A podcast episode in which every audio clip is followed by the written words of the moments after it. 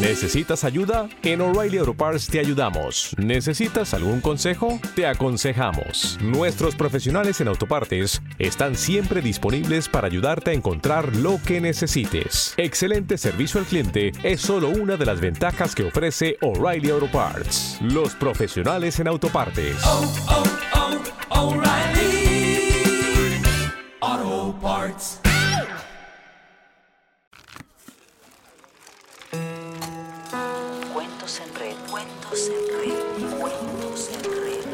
desde 21 esquinas de nuestro planeta. Te damos la bienvenida a esta segunda colección de cuentos en red que lleva hasta tu oído relatos de habla hispana desde 21 esquinas de nuestro planeta.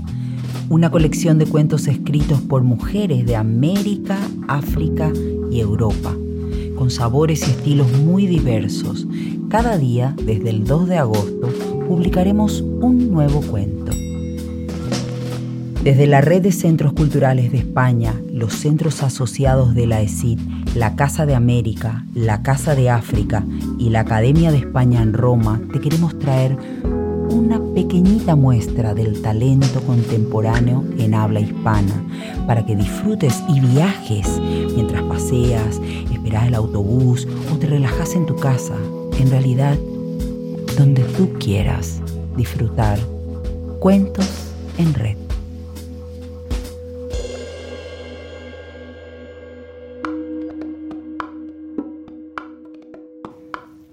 Desde el Centro Cultural Parque de España en Rosario, Argentina, elegimos compartir el cuento Boab de la autora Nadia Isaza, escritora joven contemporánea de Rosario.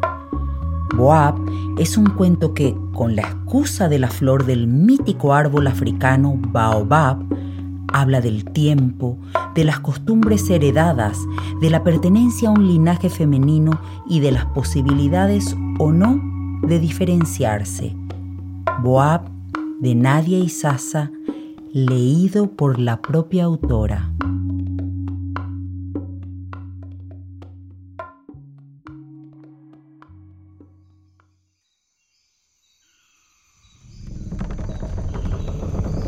Hay un árbol africano que es sagrado para los pueblos de la sabana. Su flor es blanca y carnosa y sus frutos pueden ser recogidos solo por los sabios de la tribu. Está prohibido maldecir bajo sus ramas. Son altos y longevos y su estructura en forma de anillo reúne alrededor de sí a los miembros de la comunidad y les susurra su herencia. Camino por Avenida Pellegrini después de una visita a mi única abuela viva, en este otoño tropical que no comienza nunca, a la vez que descubro una compulsión que heredé de las mujeres de mi familia, guardar envases descartables. Hasta hace cinco minutos pensaba que había sido producto del desarrollo de cierta sensibilidad ecológica, que los envases de crema o de dulce de leche, las bandejitas de roticería, las cucharitas reforzadas de los helados, las botellas de shampoo. Todo eso permanecía en los rincones imposibles de los modestos 30 metros cuadrados, mi fortaleza inmueble, respondiendo al mandato del reciclado. Guardame el envase que puede servir para algo, suele decir mi madre. Ahora comprendo que hay en el gesto mucho de herencia. Miro los árboles desorientados de la plaza. Por biorritmo comienzan a deshojarse, aunque el clima les indique lo contrario. No son los enormes baobabs del África, acostumbrados al calor constante. Debería haber comenzado el frío, pero se demora. Algunas copas se amarronan de alapsos, queriendo permanecer verdes, y no logro discernir si hay hojas que aún no caen por capricho de las ramas en no dejarlas ir, o por propio temperamento. Un último intento de aferrarse a la vida estival. Saben que no hay ciclo posible, una vez que caigan formarán parte de la alfombra parda de la vereda, hasta que la escoba del barrendero las empate en su destino botánico, con todas las hojas del mundo. Mi abuela tiene 95 años y enviudó hace más de 15. Al comienzo no podía moverse nada en su casa, todo permanecía como en los días del abuelo. nuestro baobab. Con fastidio transitábamos los ambientes de la casa mausoleo, aunque nos aliviaba reconocer cierta presencia fantasmal en el orden de las cosas. Con el tiempo a la abuela se le fue gastando la cabeza y por cansancio o por olvido fue cediendo. Solíamos ponerla a prueba. Cambiábamos de lugar las tazas, poníamos los cuchillos en el compartimento de los tenedores y mezclábamos las cucharas grandes con las bombillas. Nuestros operativos eran exitosos y nuestros movimientos fabricaban un nuevo criterio ordenador. Fue entonces que descubrimos las alacenas repletas de descartables, más tarde los placares. Sin criterio cromático o encastrable, se amontonaban bandejas, potes, papeles. La vieja nos seguía por toda la casa custodiando sus acopios. Nunca eran reutilizados, solo se guardaban. Nos preguntamos entonces si en un nuevo intento de oculta resistencia no era ese el modo de reciclar la imposibilidad del olvido. Preconsciente, prelingüístico. Sus días se obsesionaron en adquirir víveres envueltos en contenedores plásticos. Muchas veces expiraban y entonces llegaba el momento ceremonial. La abuela tiraba el queso untable vencido o el fiambre en mal estado, lavaba los envases y los ponía junto al resto. El ritual se repetía en mi vieja. Una tarde en su casa supe reconocer en ella a mi abuela, aunque no estuve segura del orden y entendí que a veces la herencia no es lineal. Y también vi la puerta de mi heladera, los vasitos plásticos, los potes por un lado, las tapas por el otro, que amontonaba por si llegaban a servir alguna vez para alguna cosa.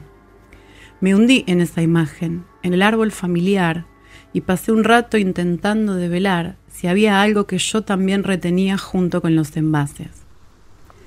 En esta caminata de regreso por la calle de dos manos, algún tiempo después me encuentro con la respuesta como si hubiera tropezado con una piedra inesperada. La anagnórisis me obliga a sentarme en un banco. Me duele un poco la boca del estómago.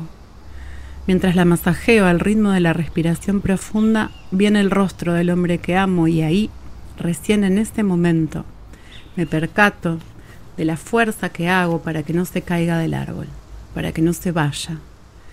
Me pliego hacia adelante apoyando el vientre en los muslos que permanecen paralelos al suelo mientras sigo sentada y reparo en el tiempo que se ha plegado en estos últimos meses un ojal hacia adentro del continuum temporal, una puerta de entrada y de salida que es la misma, un sendero cronotópico que se bifurca y engaña, como jugar toda la tarde en la casita del árbol y creer que vas a vivir ahí para siempre. Los pliegues, como la vida en la copa de un árbol, son ilusorios, se doblan sobre sí y nos devuelven a un punto en nuestra historia cercano al instante cero del accidente temporal. Tal vez guardar cosas inútiles sea la forma de resistir en el pliegue, de ignorar tercamente el paso del tiempo. Cierro los ojos con fuerza a ver si en esa fuerza habita el coraje de retomar los días cerquita del punto cero, como si el tiempo plegado hubiese sido el cálido sueño de una noche de verano o los juegos de la infancia en la casita del árbol que se interrumpen por la llegada del otoño o porque crecimos. La sabiduría del baobab reside en su tamaño. Su altura no permite juegos en su copa ni ilusiones temporales. Se impone, rudo, y señala para abajo. Sus flores blancas, sus boabs, permanecen en sus ramas el tiempo necesario. Luego se hacen fruto y se desprenden. No caen lejos del árbol, pero caen. Me paro y retomo la marcha. La plaza se termina en la esquina. Me agacho y recojo una hoja rojiza. La guardo adentro de un libro que traigo en la mano. Mientras me alejo, pienso en la estrategia caprichosa de otorgarle sobrevida a un objeto destinado al olvido silencioso. En algún momento más tarde, abriré ese libro y caerá la hoja seca, probablemente pulverizada. Sin recordar por qué está ahí, la llevaré hasta el cesto de la basura. Ese será el fin. También pienso en el tiempo que transcurrirá entre este momento y este, en lo aleatorio de los días que los separen, en el sentido de demorar y retener algo que tarde o temprano debe y va a suceder. Me acuerdo de la puerta de mi heladera y apuro el paso. Tengo que acelerar las cosas para romper el ciclo, para distanciarme de la especie, para salir del pliegue y arrojarme del árbol. Con suerte, llego a tirar la basura antes de que pase el camión.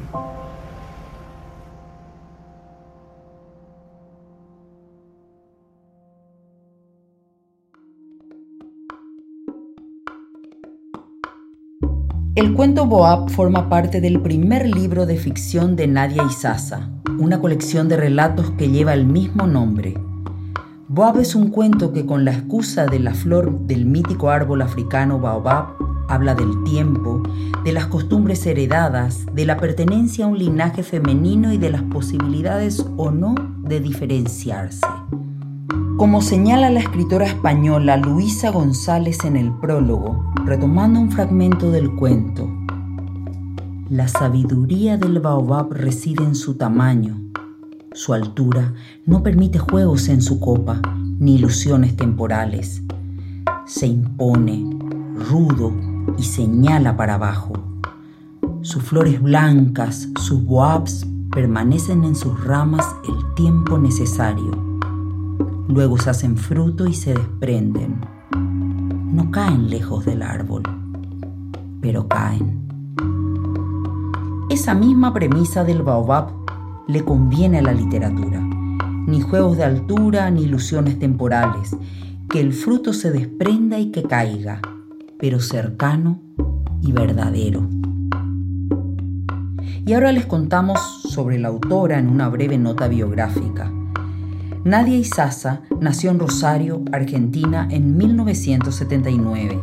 Es licenciada y profesora de letras, egresada de la Universidad Nacional de Rosario y especializada en lectura, escritura y educación en Flaxo. Se desempeña en la docencia a nivel medio y universitario en la investigación, a veces en la escritura. Coordina talleres de lectura y colabora en las contratapas del suplemento Rosario 12.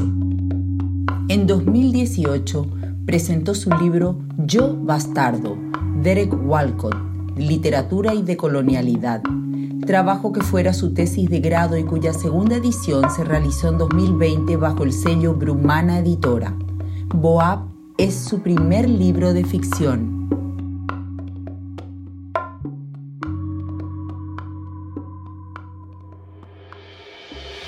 Cuentos en Red es una iniciativa de la Red de Centros Culturales de España, los centros asociados de la ESID, la Casa de América, la Casa de África y la Academia de España en Roma, repartidos por América, África y Europa.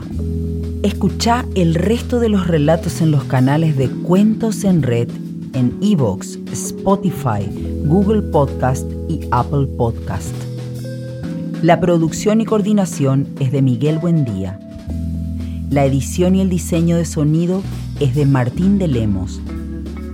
La música y los efectos son de diversos bancos de sonidos y podrán encontrar sus autores en la descripción de cada episodio.